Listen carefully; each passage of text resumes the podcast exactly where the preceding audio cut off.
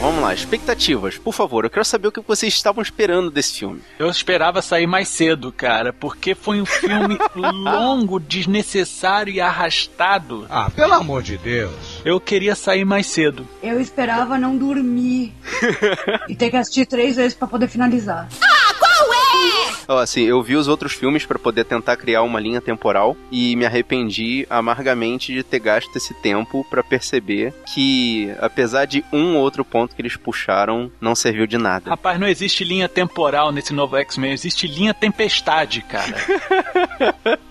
Não, mas é, é porque, sei lá, eu, eu, soube que ia ser tipo 10, 11 anos depois e achei que já fosse começar a preparar pro que foi aquela apresentação do X-Men 3 e como eles escalaram a Jean Grey. E aí eu fiquei, caraca, como eles vão envelhecer os caras o suficiente, considerando que entre aquele filme e a escalação da Jean Grey teria corrido, sei lá, dois anos, um ano, alguma coisa assim. Mas não, f***se, Bom, né? a gente pode ter certeza do seguinte, Marcos. O Xavier e o Magneto são parentes do Keanu Reeves. é verdade.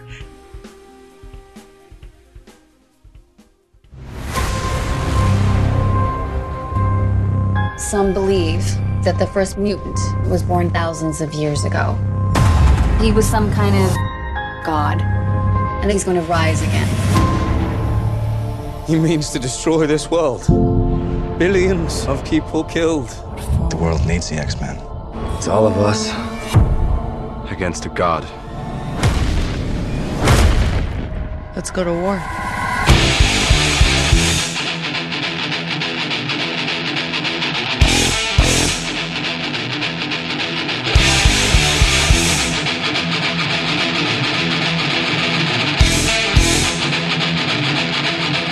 Guerreiros, em guarda! Eu sou a Vitor Mota. Thalita Jung. E eu sou o Marcos Moreira, E esse é o Sabre no Nós. podcast.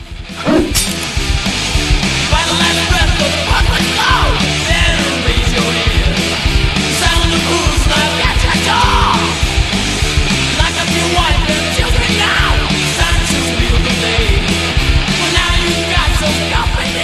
no programa de hoje a gente veio aqui pra falar sobre o filme definitivo de X-Men. Você tá louco. Não, mas definitivo no filme de tipo, definiu, acabou, já era, tá bom. Encerra a trilogia da pior forma possível. Exatamente. Jean Grey tava certo. A gente veio aqui pra falar de X-Men Apocalipse, um complemento ao vídeo que a gente lançou lá no comecinho de junho, o link tá no post.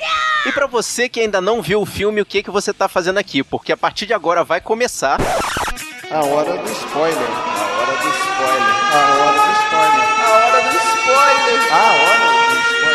A hora do spoiler. A hora do spoiler. A hora do spoiler. A hora do spoiler. A hora. E a partir de agora você tá escutando esse podcast por sua própria conta e risco. Grande merda, cara. É muito ruim. Cara, porque assim, o filme começa com o final. What do you mean? Eu acho que aquilo ali deveria ser o final. Tipo, ele deveria morrer daquela forma. Eu achei muito mais criativo do que a morte que houve lá no final. Cara, uma coisa que a gente deve bater palma pros X-Men e a franquia X num todo são as aberturas. O que tem de bom nas franquias X são os créditos iniciais, as aberturas. Inclusive, Wolverine Origens só é bom o crédito inicial, porque o filme tinha que ser aquilo. A passagem do Logan com o Dente de Sabre através das guerras que eles participaram. Sim, porque eles conseguem fazer as melhores introduções pra depois ir desenvolvendo um filme num patamar tão baixo. What is wrong Ou eles começaram alto demais, ou eles têm que fazer melhor do que aquilo de qualquer forma. Um patamar baixo ali tá muito alto, hein? Levando-se em conta que Wolverine era pra ter 1,60m e aqui tem 1,90m, errou feio o sarrafo. Eu, eu concordo com você que não deveria ser o Hugh Jackman, tem um milhão de atores melhores do que ele pra fazer o Wolverine. Mas não é a questão da altura, tipo físico, ou como ele vai se comportar ali, cara. Se, se o ator souber ser o Wolverine, ele vai ser o Wolverine. E ele tem cara de Wolverine. Sim, na, na verdade, Só, o que acabou. aconteceu foi, não, foi, foi o inverso. Botaram um penteado maneiro no Hugh Jackman, ele fez cara de mal, e a partir dali a Marvel olhou aquilo e passou a colocar aquela cara nos quadrinhos. Mentira sua, você Se é blasfema. Assim, vai aqui em Campinas, pega o nazi do Ira que Olha tem aí, olha aí, aquele é o Wolverine da real. Aquele é Excelente. o Wolverine que você merece. Toma tenência na vida, meu filho. Não, mas eu vou te dizer o seguinte, cara. O Hugh Jackman foi uma escolha acertada em termos de rosto e precede as adaptações do rosto dele nos quadrinhos porque o Hugh Jackman parece muito com Clint Eastwood no início de carreira. E a cara do Wolverine sempre foi preguiada que nem a do Clint Eastwood. Com certeza, mas, cara, no final das contas, fizeram dele um modelo, porque ele virou o, o, o queridão da galera, e depois fizeram aqueles filmes horrorosos do X-Men Origins e o Imortal, que serviu pra exibir o peitoral sarado dele. Porra, cara, Só. o Hugh Jackman, o pior é que ele é um bom ator, cara. Ele é um ator mega versátil, ele é bom de comédia, ele é bom de drama, ele é bom, inclusive, musical, cara. E o pessoal prende o cara a só esse personagem. E pra você ver como X-Men Apocalipse é bom, a gente tá aqui falando do Hugh Jackman. Uma das únicas coisas boas que eu vi do Wolverine aparecendo é ele fazendo uma cameo, né? Fazendo uma participação rápida no First Class. Que, assim, foi o melhor filme dessa nova frequência dos X-Men, esse novo início. Concordo plenamente. Cara, porque existe uma elegância naquele filme enorme. Ele é bem dirigido, ele é bem editado, ele é bem cortado, ele é bem atuado, salvo um ou outro, né? Assim, o Sebastian Shaw é um vilão tão merda quanto esse Apocalipse. Claro que não. Ah, O problema do Sebastian Shaw foi ser o Kevin Bacon, cara. Ele já. sei lá. Eu gosto bastante do Kevin Bacon, cara. Eu gosto. Mas assim, eu concordo que o vilão em si não era tão forte, mas o principal ali era você ver o cenário mutante ocorrendo em conjunto com o cenário humano que aconteceu na nossa época. Sim. Sabe, você vê o conflito da Baía dos Porcos, você vê ali a crise dos mísseis cubanos, você tem ali momentos do presidente JFK, entende? Uhum, exatamente. É muito legal. aquele- e aquele filme é muito bem cortado. Se você quer ter uma ideia de como ele é artístico, a cena na qual o Magneto atravessa a cabeça do Shaw com a moeda Uhum. e vai fazendo os cortes entre a moeda passando na cabeça do Shaw e o Xavier gritando, aquilo ali é arte, cara. E eu achei interessante que First Class ele bota uma boa composição entre mutantes contra mutantes e mutantes contra humanos. No Apocalipse, os humanos foram totalmente deixados de lado por causa de um suposto vilão megalomaníaco com ideias estapafúrdia que criou uma situação maniqueísta de bem contra o mal. E aí o meu ponto positivo, o bem contra o mal, a, a situação maniqueísta, e só não gostei do vilão megalomaníaco começar a destruir tudo e a gente não vê o que os humanos têm a ver com isso. Tem nada a ver, cara. Mas tinha que ter, eh, assim, os mutantes estão num planeta de humanos. E quando a destruição começa, a gente não vê os humanos sofrendo por isso. Cara, pra você ter ideia, tem todo aquele negocinho de que o Xavier consegue ver quem é humano, quem é mutante, quem é coxinha e quem é petralha. Uh-oh! Você vê que é vermelho e vê que é azul. Tudo Sim. certinho ali. Imagina se o Apocalipse faz bom uso daquela conexão, aquele modem, né? Que ele usou o, o Xavier como roteador. Eu queria o Apocalipse usando o cérebro, isso sim. Ele ia usar, ia usar inclusive no, no, no Xavier sendo um roteador. O cérebro ele não precisa do Xavier. Não precisa, cara. Aquilo dali é uma porcaria. Aquele, aquele pseudo careca. Olha só. Apocalipse vira pro cérebro e manda pra todos os mutantes. Aí, galera, vocês são muitos. Vem junto, vem comigo. A legião de mutantes tá muito maior que a de humanos quando o Xavier tá fazendo a sonda, meu irmão. Não, não dá pra perceber exatamente isso, não, cara. Não, dá, dá pra perceber, tanto que no, quando ele começa a falar que o pessoal no submarino já começa a mudar a cor de olhos, ali já dá pra ver bem quem são os mutantes. É, pode ser. Eu, de repente eu não percebi isso. Mas, pô, eu achei uma besteira ali na, nessa cena que o, que o Havok vai destruir o cérebro. É exatamente o cérebro ser destruído, cara. Porque era a única forma que o Xavier tinha de amplificar os poderes dele àquele ponto, de falar com todo mundo. A não ser como ele fez com o Apocalipse, né? Amplificando os poderes dele, mas precisava desse intermediário, né? O, o Xavier, como você mesmo falou, virou um roteador do Apocalipse. Olha só, cara. Franca e simplesmente, o Xavier ficou com o cu na mão. Porque o que aconteceu? O Apocalipse chegou, usou ele de roteador, ele, caraca, ninguém nunca me roteou antes, então é melhor eu Me destruir... senti violado. É, porra, eu vou destruir essa merda toda pra que o cara não venha aqui e fale, eu vou te usar, né? Tipo o coronel genuíno, sente aí que eu vou lhe usar. Aí. Oh, referências, ele, referências. ele vira e fala assim: Não, não, não vai poder porque eu destruí a parada toda, meu amigo. Você me desculpa, tá? Foi mal, Ivan Uzi. Nossa, Ivan Uzi, não faz isso não, cara. O Paul Demeron até que ele tava atuando bem, cara. não, Não, não, faz tava, ele não, não, tava. cara. Ele é um ótimo ator. Eu tava até conversando previamente com a Thalita aqui. Ele é um bom ator. E, inclusive, eu retiraria esse personagem do currículo. Porque a culpa não é do ator. A culpa é totalmente do diretor cara. Porque olha só, o Dia de um Futuro do Passado Pretérito Perfeito Mais que Perfeito excluído do subjuntivo. É o quê? É muito ruim, porque o Brian Singer sentiu ali o testículo dele formigando. Ele falou: Porra, o primeiro deu certo, então eu vou assumir a partir daqui, porque aí eu refaço meu nome, porque eu fiz um filme merda do Superman e eu tentei emplacar também com Operação Valkyria, mas tinha o Tom Cruise, então ele me sublimou. Então eu vou fazer alguma outra coisa aqui que possa me colocar numa boa. Cara, o filme, primeiro First Class, foi feito pelo Matthew Vaughn, mas tinha o roteiro do Brian Singer e a produção executiva do Brian Singer. Porém, entre prancheta e execução, acontece uma série de coisas que muda. Inclusive, o próprio diretor muda ao bel prazer de sua arte né? Um bom diretor. É. E ele mudou muita coisa. Tenho plena certeza do que o Brian Singer colocou ali. Aí o Brian Singer falou: opa, peraí, você pegou meu texto, adulterou e melhorou. Não, então vai embora daqui, vai fazer outras coisas da tua vida e eu vou fazer aqui o filme. E a partir do momento que esse Rei Midas colocou a mão no filme, virou o Rei Merdas, porque cagou foi a tudo.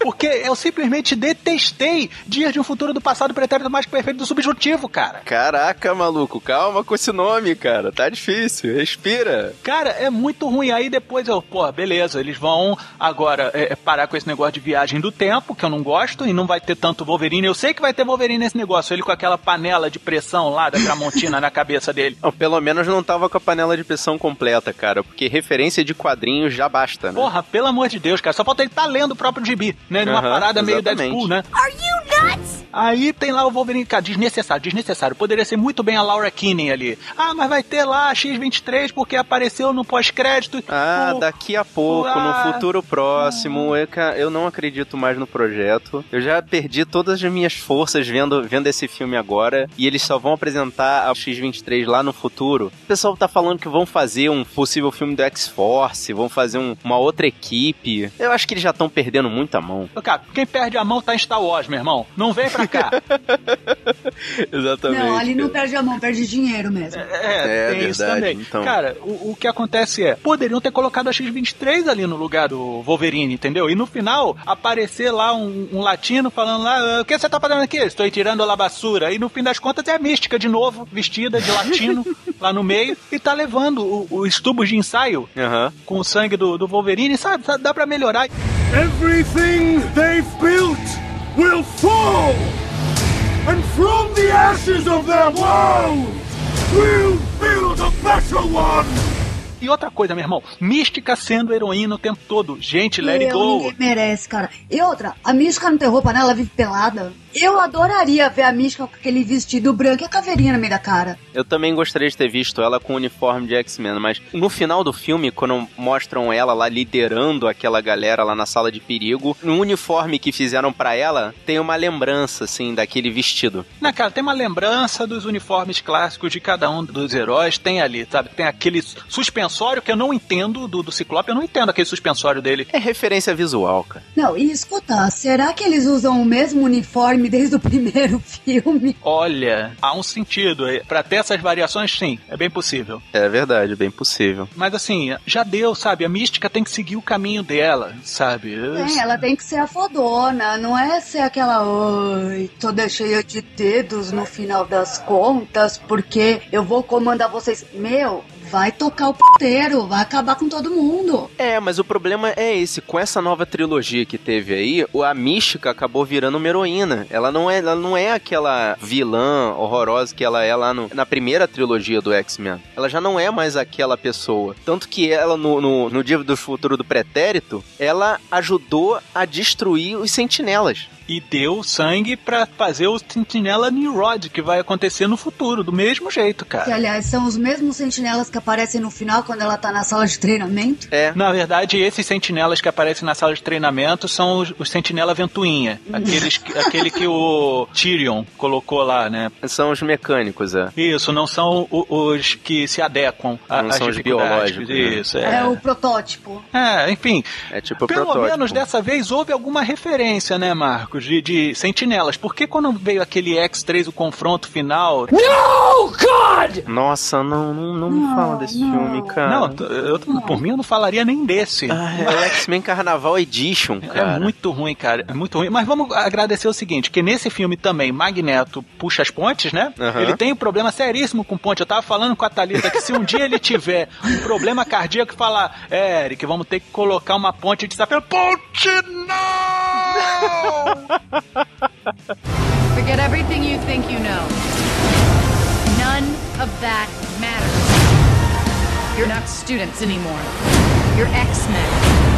Os Cavaleiros do Apocalipse. Vocês não acharam que foi tudo muito assim, tipo, ah, tá legal, chega aqui. Ah, não, tem outro aqui. Ah, não, tá bom, velho, traz ele junto. Tipo, ele foi selecionando a caralho, não teve nenhum critério. Olha, realmente, 50% tá certo. Você falou aí, ah, estão aí os cavaleiros? É, estão aí. Ah, isso tá legal? Não, não tá legal. Cara, não tá legal. Essa aqui é a questão. Porque eles foram selecionados muito a caralho. Tipo, ele não teve nenhum tipo de critério, ele não foi. Ele não selecionou em vários lugares diferentes, simplesmente por onde ele foi passando, ele foi pegando alguém. A O único que me deu a sensação de ter sido realmente selecionado foi o Magneto. Que aí ele fez todo uma escolinha de maldade ali com o Magneto, né? Levou ele de volta pra Auschwitz, né? Fez ele sentir todas aquelas emoções de novo, mostrou o portão pela terceira vez nessa exologia de filmes, que já é a terceira vez que o portão retorcido aparece, né? Você tem problema com portões? O Magneto tem. O Magneto com certeza tem problema com aquele portão, porque ele precisa ver aquilo pra poder ficar com ódio. E a Thalita tava falando comigo que esse momento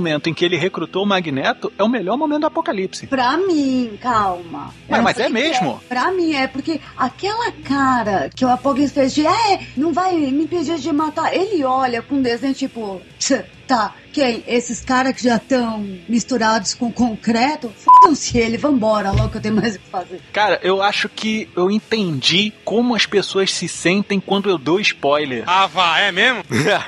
As pessoas são aquelas pessoas que afundaram, cara. Assim, na, na verdade, as pessoas são o Magneto nesse momento, porque o Magneto ele queria matar aquelas pessoas. E eu venho como Apocalipse e falo, ó, o final do filme é esse daí. Magneto caraca, tu me roubou essa experiência, seu filho da puta. Exatamente. Foi é exatamente isso que eu tive a sensação. O cara não deixou o Magneto extravasar a, a, a raiva dele lá com os caras, tipo, ele jogou já ele, dispensou ele. extravasado quando ele Não. tirou o colar da Nina e Não, não, não, cara, ó, quando tu tá ali foi o puto, início. quando tu tá puto, você quer acabar com o mundo, você quer tocar fogo no mundo. Ele Exatamente. Ele queria tocar os aralhos. Só que aconteceu, o Apocalipse falou: eu vou usar essa raiva dele em prol do que eu quero fazer. Exatamente, ele fe- deixou o cara. Destruir Auschwitz. Não, ele, o que ele fez foi, na verdade, acumular a frustração Isso. Do Magneto pra poder o poder dele amplificar. Magneto com Blue Balls. Exatamente. Porque aí ele, ele, ele pôde amplificar os poderes dele sem precisar tanto da ajuda do, do Apocalipse, né? Porque enquanto ele teve que fazer lá o, o exorcismo da tempestade, né? Porque fez tirar o fantasma de cabelos brancos de dentro dela, né? Teve até que botar a mãozinha e não sei o quê. Vou falar que foi maneiro. É, é, esse, esse ponto foi legal pra você justificar o cabelo branco da tempestade numa mulher que é tão nova e que etnicamente não tem cabelos claros,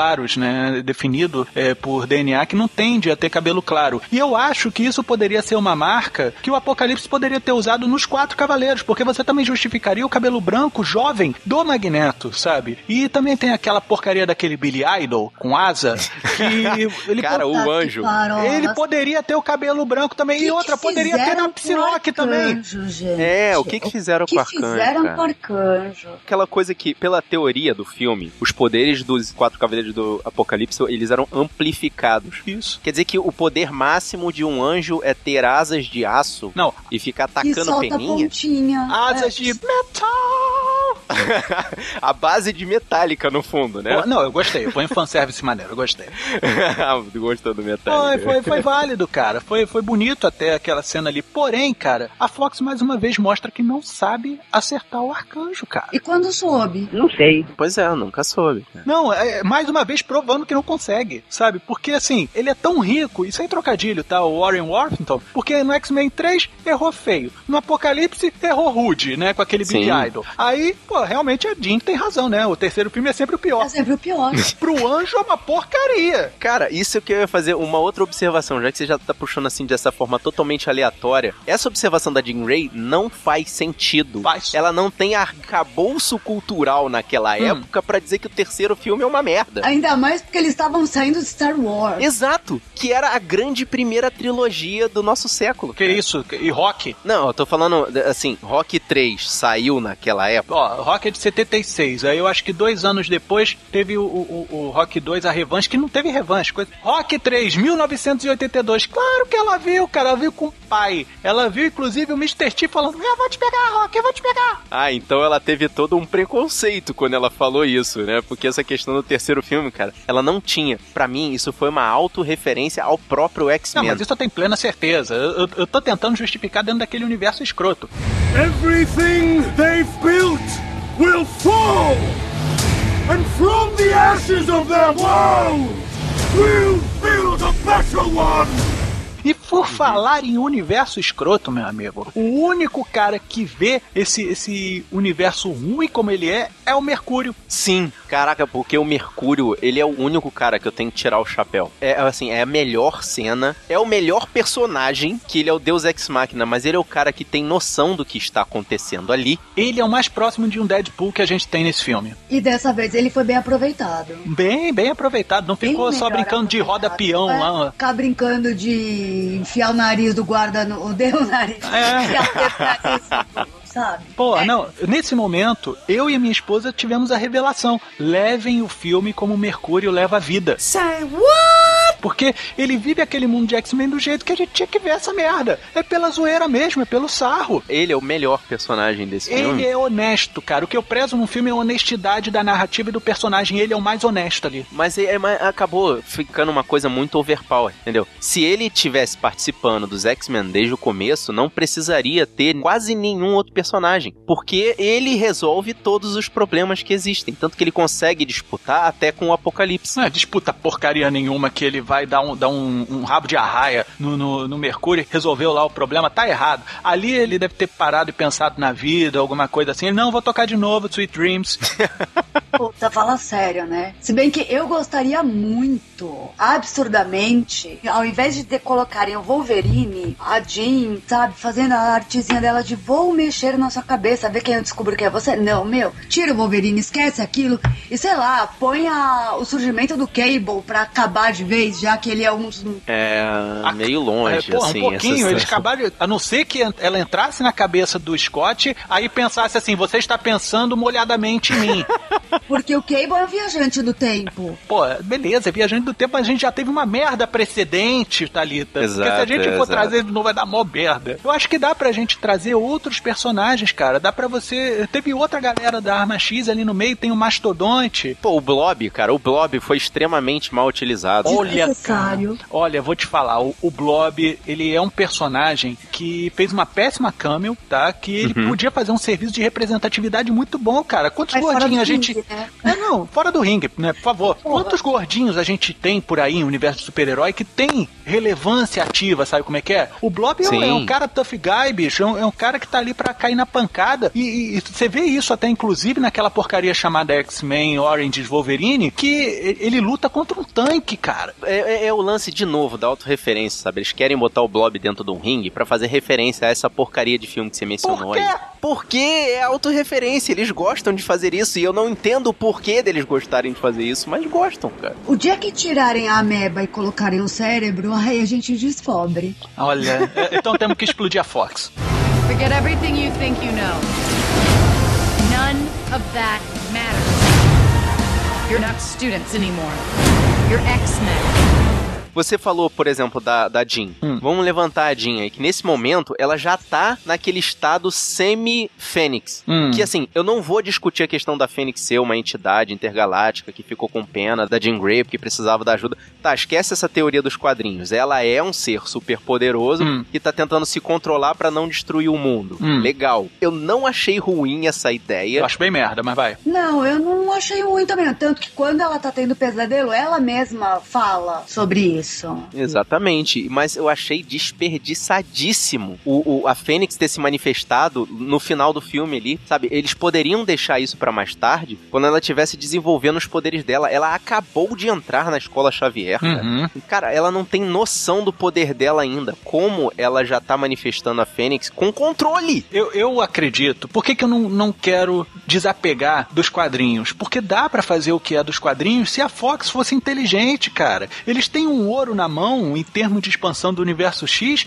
mas eles ignoram isso. Porque, bicho, a Marvel aqui fez um monte de filme na Terra e depois foi pro Guardiões da Galáxia. Cara, Ah, da não onde que vem o Fênix? Fox com a Marvel, cara. Não, não, eu vou comparar sim, porque os X-Men abriram uma porteira que depois a Marvel conseguiu seguir, tá? E poder fazer os filmes que ela faz hoje em dia arrebatando todo mundo. Então eu não posso cuspir no prato. Eu não posso. Não, mas a Fox já tinha, você, a gente já tinha noção que a Fox tinha perdido o controle por causa do X-Men no confronto final, cara. A gente já sabia que eles não sabiam o que estavam fazendo. Ótimo, cara, mas aí a gente tem bons filmes como X-Men First Class e Deadpool. Deadpool é um ponto fora da curva. Ele não vai fazer parte desse universo, cara, eu te garanto. What the Cara, eu acredito que se rolar um filme do X-Force ele vai estar. Hum, Mas enfim, a gente tá aqui elucubrando e não. Parece que vai rolar, não só rolar o filme do X-Force, como eu citei o Cable e já Uhum. tá. O Cable vai estar no próximo. Sim, sim, o pessoal tá cogitando colocar a Laura Kinney, a X-23 também, mas enfim, isso é tudo elucubração. Vai ter Deadpool 2 e aí eles vão participar dessa ah, situação. loucura. Eu, eu queria puxar o ponto até a gente falando aqui sobre serviços que X-Men fez pra Marvel. A gente tem que falar também do serviço que a Marvel fez pra esse filme, porque vamos falar seriamente, Isso não foi um Marcos. serviço, foi um desserviço. Não, aí é que Com tá. certeza. Sabe quando você rascunha uma coisa e entrega como se fosse oficial? O Hum. X-Men Apocalipse nada mais é do que o rascunho de Vingadores a Era de Ultron. Não. Oh, É, se você for parar pra ver, todos os pontos são iguais. A motivação do vilão é igual. As escalações são iguais. A forma R.R. Soares que o X-Men e Apocalipse inferiu no Apocalipse é igual, cara. Eu vi o Xavier desgraçadamente deitado enquanto o Apocalipse falava que estou seguindo a Jesus Cristo, sabe? E, e ele falando, pelo amor de Deus, Deus, eu acredito em você, faz minhas pernas funcionarem pra eu poder correr daqui que eu não aguento mais esse tintones roxo. Ah, não, também não foi assim, cara. Assim, essa coisa do, do, do sair correndo, coisa e tal, eu achei ridículo, primeiramente, eles terem protegido o Xavier do lado do Apocalipse, né? What? Depois que a, a parede cai, a gente vê que eles estão, tipo, um do lado do outro, né? E só tem um platô protegendo ele, Cara, vamos combinar isso aí, parece uma academia de polícia quando o Frank Drebin não passava pela porta, ele só ia pelo lado de fora do cenário. né? ah, sim. Foi exatamente isso que eu imaginei, cara. E, a, cara, é o, o, o Apocalipse. Ele tá tentando dominar o mundo da forma mais retilínea possível, cara. Olha, Entendeu? vamos combinar. Sabe quem é melhor que o Apocalipse dentro das concepções do próprio Apocalipse? Imhotep, meu irmão. É igualzinho. é o mesmo esquema tático, 442. É a mesma porcaria. O, o- o lance é: Imhotep me dava medo. Só que em Rotep a gente não pode, não pode sacanear com o nome, né? Afinal, a tradução de Rotep não é bom dia. Caraca, Não, cara. tudo bem, mas, cara, o Imhotep, ele é um vilão com bases muito parecidas com o que o Apocalipse apresentou nesse filme e é muito mais ameaçador, cara. Com certeza. Não, não sei se a gente tem que botar mais os pés no chão ou se a Fox tem que sair mais do lugar porque é um herói muito fraco que não tem noção dos poderes que tem. Porque se ele é um ser milenar, mega, hiper, ultra poderoso e que acumulou poderes de vários outros mutantes que ele invadiu, cara, ele não se manifestou em sentido nenhum. Ele não fez nada além de ficar de ladainha durante o filme. R.R. Soares, ele batia palminha, Marcos. É, cara, eu, eu- tô tentando não comprar essa sua ideia, mas essa comparação tá ficando cada vez mais convincente. Cara, ele saiu pra procurar quatro pessoas, quatro apóstolos do Apocalipse pra ficar perto dele. Cara, a Psylocke, beleza. Muita gente falou, ah, esse maiô dela, não sei o quê. Cara, anos 80, você tem que comprar Anos essa 80, ideia. Não, Sim, e sim. foi bem fiel a Psylocke, eu achei bem legal a personagem. Mas claro, mais uma muito mal aproveitada. A Psylocke, ela entrou e saiu e ninguém viu. E eu gostei muito da mudança de etnia dela, porque originalmente a Psylocke, ela é britânica. ela é oriental, né? Ela é Isso. britânica, aí ela morreu lá, teve esses AVC da vida mutante, e aí ela Uhum. transferiu a consciência dela para um corpo chinês. E aí ela virou Ah, tá. essa, essa, esse fetichão aí que até hoje tá, tá rolando. O lance galera fica é, babando. essa conversão dela para uma nativa norte-americana ficou muito legal, cara, porque você dá mais representatividade pro nicho mutante. Sim. Sabe? Ficou legal e não, não afetou tanto a personagem. Por quê? Porque a personagem é rasíssima. Ela entra e sai e ninguém entende o que, que ela É fez. por isso que eu tô falando que o Apocalipse está selecionando os cavaleiros dele a Bangu. Ele desculpa o desrespeito com Bangu, mas a expressão é essa, né? É, a questão é que ela não faz nada. Ela vai, luta cinco minutinhos lá no final, e quando o bicho tá pegando de verdade, ela vira as costas e bota 20 na pata do viado. É, bem por aí mesmo. E outra coisa, todos os quatro cavaleiros do Apocalipse, o único que morre é o Morte. Well, duh. Ele representou Caraca. bem a morte.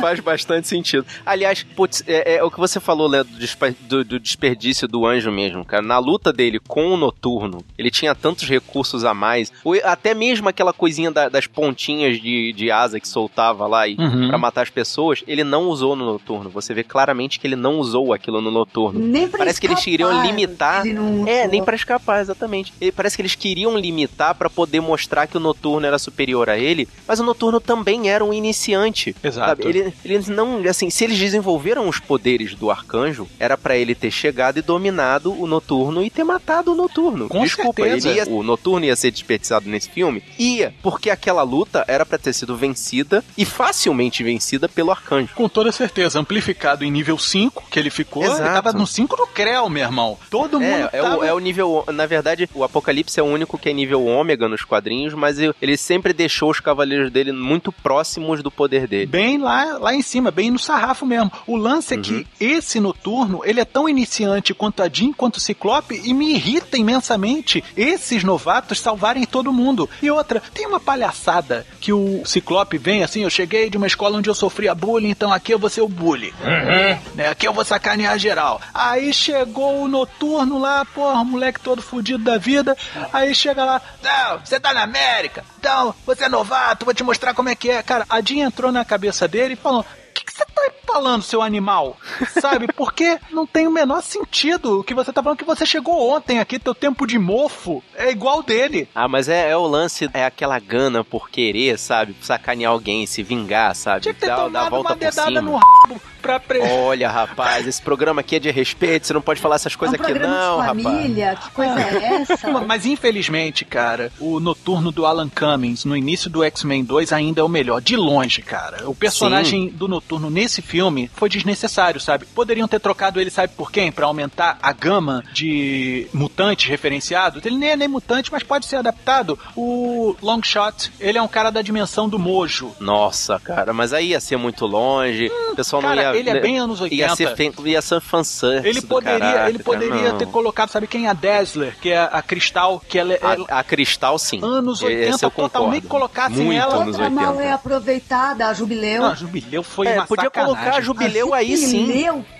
olha, Cara, Sabe sabe a onde ela- única personagem que aparece em todos os filmes e ninguém aproveita ela, cara. É, cara, mas assim, a Jubileu ela teve uma boa participação, sabe aonde? No vídeo extra com a propaganda da Escola Xavier. Eu vi esse vídeo, o link vai estar no post. E quem dá o número da escola Xavier é o Stan Lee. Aliás, o dia que tirar esse velho, acho que começa, os filmes começam a deslanchar, né? Não, não Será sei, que isso não. não é o pé podre ali da história? Porra, pé podre tem que com ter, todo filme da bilhões. Marvel tem a participação do Stan Ah, Lee. meu pelo irmão, eu-. Esse velho. Eu, eu acho que eu Ele peço é meu, eu, eu peço meu ingresso de volta se ele não tiver no filme, cara. Porque ele só. Ele pode ser ruim pra Fox. Então a Fox pode falar, não, velho, sai. Everything they've built will fall! And from the ashes of their world, we'll build a better one!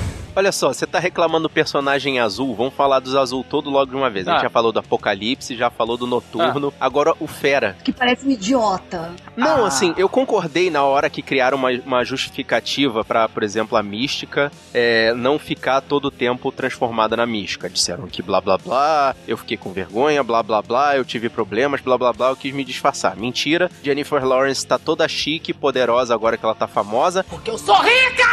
e não vai passar 11 horas da vida dela sendo maquiada pra ficar transformada na mística. Com cabelo Certo? Essa ruim, é hein? Com cabelo ruim, hein? Com cabelo ruim, exatamente. Então é por isso que ela tá lá aparecendo o rostinho bonito dela em 90% do filme. Agora, o Fera. Alguém me explica o Fera estar destransformado na escola. Pra mostrar o Nicholas Ruff com aquela cara dele de nerdão.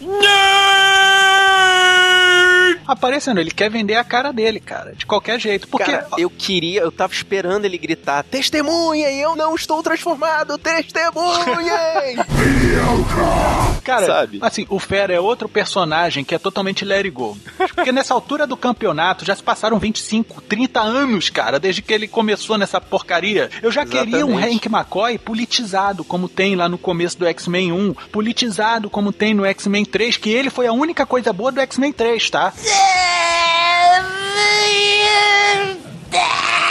Não achei ele tão bom assim no X-Men 3, porque eu lembrei muito do que o ator que fez o Fera naquele filme foi o Fraser. Quem? Então eu ainda estava com esse rastro nesse Hum, ator. Não, não, não chegou a me incomodar, não, cara. Mas eu queria ver o Hank McCoy com algum cargo burocrático no governo americano, sabe como é que é? Sim. Porque Ou partir- pelo menos como assessor parlamentar já seria um bom começo. Seria ótimo, cara. Porque imagina que maneiro ia ser geral acompanhando o fim do mundo pela TV, né? Que tem lá um candango que fala, é o fim do mundo.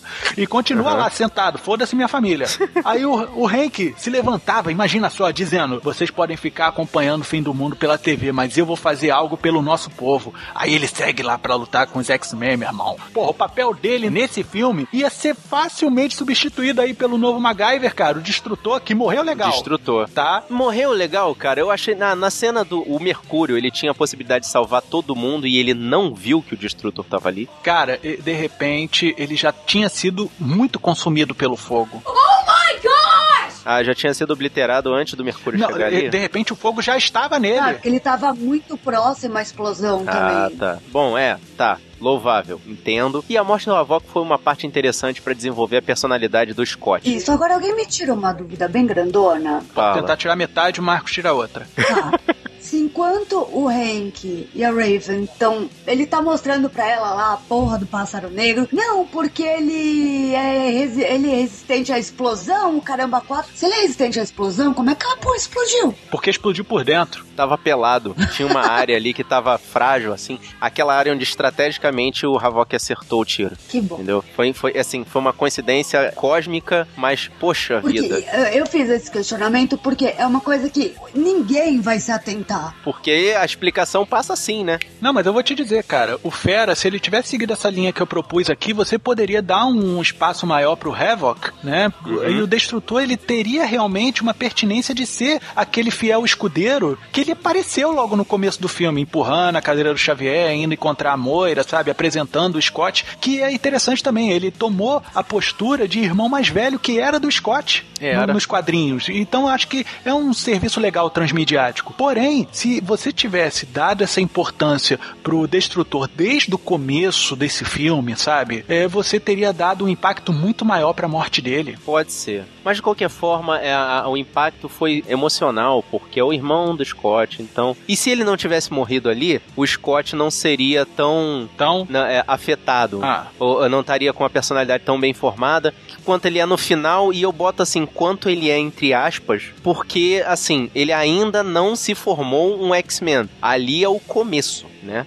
A gente tem que pensar que quando a Raven junta aquela galera ali do que sobrou pra poder formar os X-Men, entre várias aspas, ela ainda tá, ainda tá todo mundo começando, todo mundo é garoto ali, né? É, todo mundo é garoto, só que tem uma coisa que é meio esquisita, né? Porque dizem as nas línguas Aham. que a Raven é a mãe do Noturno. Tenta não bater tanto, porque a gente entende sua raiva, mas não bate tanto na mesa assim, não. Bom, Muito bom. O, o lance da mística ser a mãe do noturno, cara. Porra, poderiam ter aproveitado isso E tão isso bem. em 2003 deixaram passar feio. Não deixaram passar tão feio assim, não, cara. Porque o olhar que ela deu pro noturno quando fala assim: você pode copiar a forma das pessoas e inclusive a voz, aí, inclusive a voz, aí ele dá, dá assim, um, um- um lance rápido de olho que mostrou mais maternidade do que esse filme. É, cara, mas nesse filme, como eu falei, eles dispensaram aquela versão antiga e dispensaram os quadrinhos. Então, assim, eu, eu não falo a questão do- da falta de aproveitamento. Supostamente é uma nova versão. Então eu levei isso na boa também. E pelos quadrinhos, o arcanjo jamais ia entrar, né? Porque Ah, nos sim, quadrinhos, o arcanjo, sim. até o que eu tava falando com o Mota à tarde, nos quadrinhos é o Gambit e não o arcanjo. Ah, mas aí o Gambit ia entrar aí sem nenhuma introdução, não ia ter nenhum desenvolvimento dele e essas coisas todas. E a identificação com o público é mais muito capaz pequena. De associarem ele àquele fadado fracasso Wolverine. Não, não, não, não, não, não, não, não, para. Também ia fazer referência a isso. é. Gente, mas assim, dava pra fazer, cara, ele filho do Azazel, tranquilamente. Azazel, é. Podia colocar ele pra lutar de repente contra o Fera e o Fera falar assim, tipo, pô, eu conheço o estilo desse cara, porque ele já lutou literalmente contra o Azazel. Sim, no primeira classe. Isso, e lutou bem pra caramba, que ele, ele entendeu como é que era o esquema de ponto futuro de teleporte do Azazel. Sim. Pô, ia ser legal, mas enfim, não aconteceu. Aconteceu esse filme que a gente viu e aconteceu que é um lixo. Forget everything you think you know. None of that matters. You're not students anymore. You're X-Men. Bom, a avaliação final do Mota tá aí. E você, Thalita, vai? Olha, pra tá um lixo, vamos dar uma melhoradinha. Vamos sim. E olha que eu adoro X-Men. Cara, mas eu, eu acho que a gente pode. Eu posso fazer uma sinopse rápida de X-Men Apocalipse, Mar? Por favor, fica à vontade, cara. X-Men Apocalipse nada mais é do que um filme sobre cabelos. Como eles ficam brancos, como eles caem. Seria um ótimo comercial pro Celso Camura. Olha aí, seda patrocina. Exatamente. Seda patrocínio. Porque, cara, o filme foi todo feito pra justificar porque o Xavier ficou careca. É. O filme foi todo feito pra justificar como é que uma mulher negra ficou com cabelo branco aos 18 anos. E outra, ainda patrocina o jovem aprendiz, porque a Jean e o Magneto são ótimos arquitetos. Não, é porque eles lembram das- da, da, da, da mansão como ela era antes, então não seria tão difícil reconstruir. Porque tem o controle de todo mundo ali, cara. Rapaz, eu sei como é a minha casa e eu não sei construir. Pô, mas eles são poderosos, cara. Você não tá entendendo as coisas. Independente eles- disso, um pum, aquela birosca explode. É, isso é verdade, hein? É, mas é por isso que eles têm que construir daquele jeito, que eles sabem que semana que vem vai ter outro perigo que vai destruir a casa de novo. Então, É ruim ter dinheiro nessas horas, hein? Olha, cara, é, é quando você pensa que é um bom negócio ter uma casa de material de construção do lado do Instituto Xavier. com certeza. Mas óbvio que vai Do ter, lado cara. também Você não, porque é capaz duvide. de explodir junto. Olha, faz sentido. Não, e o lance que a Thalita falou do ter dinheiro, cara, é por isso que ele vai transformar aquilo numa instituição de ensino. Tem que faturar pra poder reconstruir. Ele nem precisa faturar, ele, o Xavier tem milhares de patentes. Ainda tem isso. Isso é verdade Aliás, mesmo, cara. isso é uma observação besta que eu fiz com o Fábio no vídeo. O Xavier, ele é um professor de quê? Não sei. Porque nesse filme ele tá ensinando literatura, mas na outra trilogia ele tava ensinando física. Ah, mas aí eu vou te dizer uma coisa muito doida, cara. Porque eu sou formado em biologia, tá? Ok. E a minha monografia foi sobre Peraí, deixa eu cortar a sua observação, porque, peraí, se você é formado em biologia, cara, Hum. assim, você não tem nada, assim, em toda a personalidade que eu já escutei em todos os seus podcasts, biologia era a última coisa que eu pensei que você fosse ser. Pois é, cara, certos segredos a gente tem que manter escondidos. Ok, né? Eu sou formado em biologia, cara, e a minha monografia foi sobre filosofia. Nossa, mas você foi muito longe, Nem cara. tanto, cara, porque biologia e filosofia são ligados pela maconha. Eu nunca fumei um, um pito sequer. O lance é que você não consegue estudar o nome das coisas hoje em dia, como elas são, sem você entender a filosofia por trás disso daí. Muitas coisas na biologia recebem nomes através de mitologia. Obrigada, eu vou te mandar minha prova. O lance é que o Xavier, ele pode muito bem estar ali ostentando que ele sabe ler, haha, estou nos anos 80, aqui lemos livros, não tablets, ou também ele pode estar passando algo sobre conhecimento literário. Mas pra mim nada mais é do que um grande moda caralho. É, foi o que eu pensei na hora quando eu vi essa cena. Everything they've built will fall! And from the ashes of their world, we'll build a better one! Eu falei lá atrás da questão dos humanos não estarem participando desse mundo novo desse filme. Os únicos humanos que participam são dois. Moira McTaggart, que aparece de novo como crushzinho do Xavier. Eu sempre achei Ela isso só muito entrou ridículo. pra cagar na entrada e cagar na saída, meu irmão. Exatamente, foi ela que causou o estrago todo. Se não fosse ela, o Apocalipse não tinha nascido e destruído o planeta de novo. Pois é. E o menino Striker. Ca- a cada filme lançado ruim é um Striker novo, né? Porra, cara, ele não é o Striker, não, cara, é o Stifler. Nossa, cara. Malandro, não. ele é a cara do Stifler, meu irmão. Eu tava vendo a hora que ele ia ficar fazendo os trejeitos dele e ia comer alguém, cara. E o noturno, de repente, aparecia a tua mãe, hein? Falar em Stifler, e, olha, eu tava voltando do trabalho hoje, eu comecei a pensar, falei, puta que pariu, que birosca é essa, né? Falei, o Xavier, depois de careca, ele ficou com uma cara de namoro. Olha, rapaz. E lembrando que namoro é mutante, hein? Exatamente. É verdade. É o primo pobre do Aquaman. É o primo pobre, rapaz. É, realmente ele é mais descamisado que o Aquaman. Forget everything you think you know. None of that matters. You're not students anymore. You're X-Men. Pra terminar a história, teve aquele papinho de novo entre o Xavier e o Eric, né? Tipo, eu te amo, mas eu tenho que ir embora. E aí voltou a questão do meu amiguinho é meu inimiguinho. Resolvam isso dentro de um quarto, por favor. É isso que eu ia falar. Alice não dá empresta, hein? Ah, gente, que isso. O diálogo entre os dois, no fim do filme, remetendo à primeira trilogia, é muito maneira, cara. Ah, não, cara. Ah, eu acho legal porque fecha um elo, cara. E outra, e diferente de muita gente matura por aí, não vou dizer que tem gente aqui nesse podcast, não, tá? Mas eu consigo aceitar bem esse negócio de bromance, cara, como é o caso do Capitão América e o Buck, né, o Soldado Invernal, sabe? Eu acho que os homens têm muito a perder por conta desse machismo babaca. A amizade é pra ser curtida de coração, todo, sabe, ser amigo, tal. Não, é- não tô falando de dar popote, nem dar beijinho, nem nada não, mas o lance é ser amigo pra toda hora. Porra, eu te admiro mesmo, tô fazendo merda, é meu amigo. Mulher tem amizade forte pra caramba. E, bom, dá nisso daí que a gente sabe. Mas assim, acho legal essa dicotomia respeitosa que há entre os dois. É como você tem um amigo flamenguista e um amigo vascaíno. Tudo bem, o vascaíno tá errado. mas eles são amigos. Tá bom, vai. Eu vou te confessar que os ninjas cortadores de cebola passaram aqui nesse momento, me deixaram com os olhos molhados. Dá licença só um instantinho, deixa eu me recompor.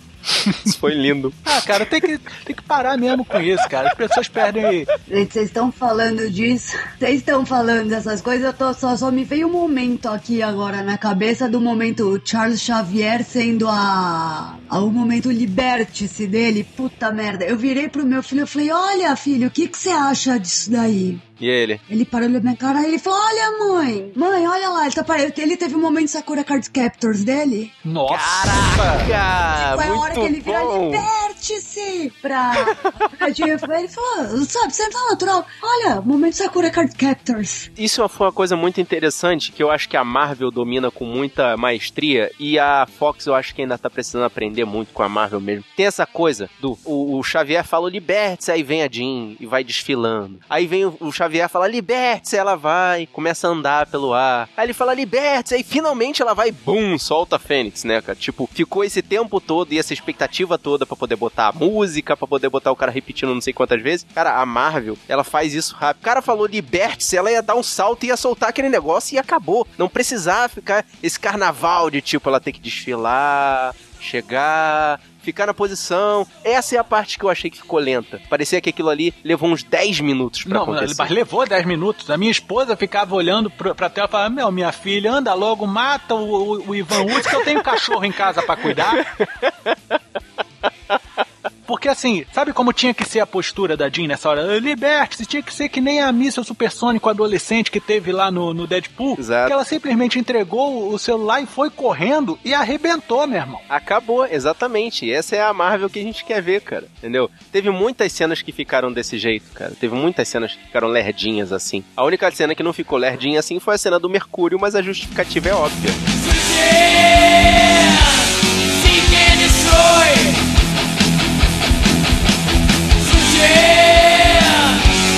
Ok,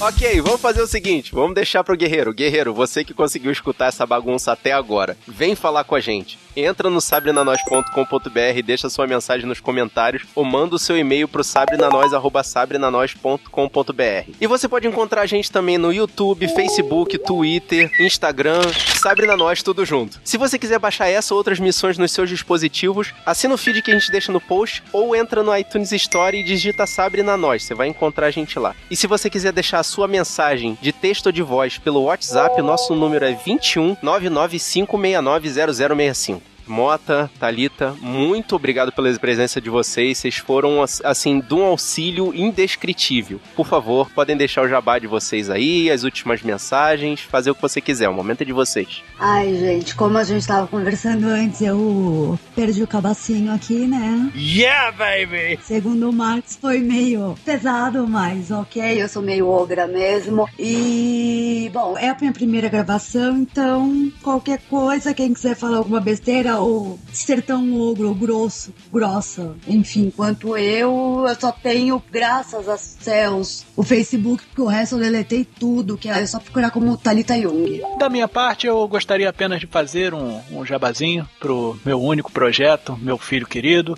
que é a agência Transmídia, onde a gente faz adaptações de grandes obras eh, que tem em termos de videogame, quadrinhos, desenho animado, seja lá o que for, para uma mídia totalmente diferente, né? A gente sempre tem uma pegada mais pro live action audiovisual, mas também a gente já fez longas animados, OVAs. Tem uns que são muito bons, inclusive um X-Men 2099, um seriado que a gente fez, onde o anjo é finalmente muito bem utilizado.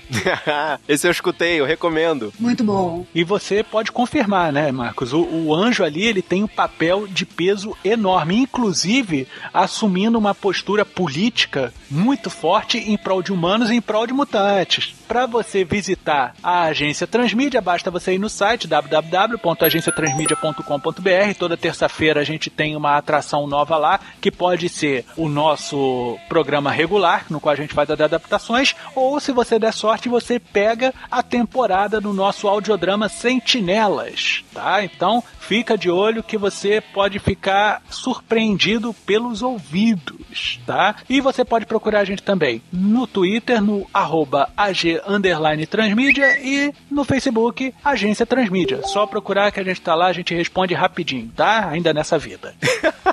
e você gostou desse podcast? Mostra pros seus amigos. Espalhe a palavra dos guerreiros da nós. Thalita. Eu sou Vitor Mota. E eu sou Marcos Moreira. E esse foi o Sabe na Nós Podcast.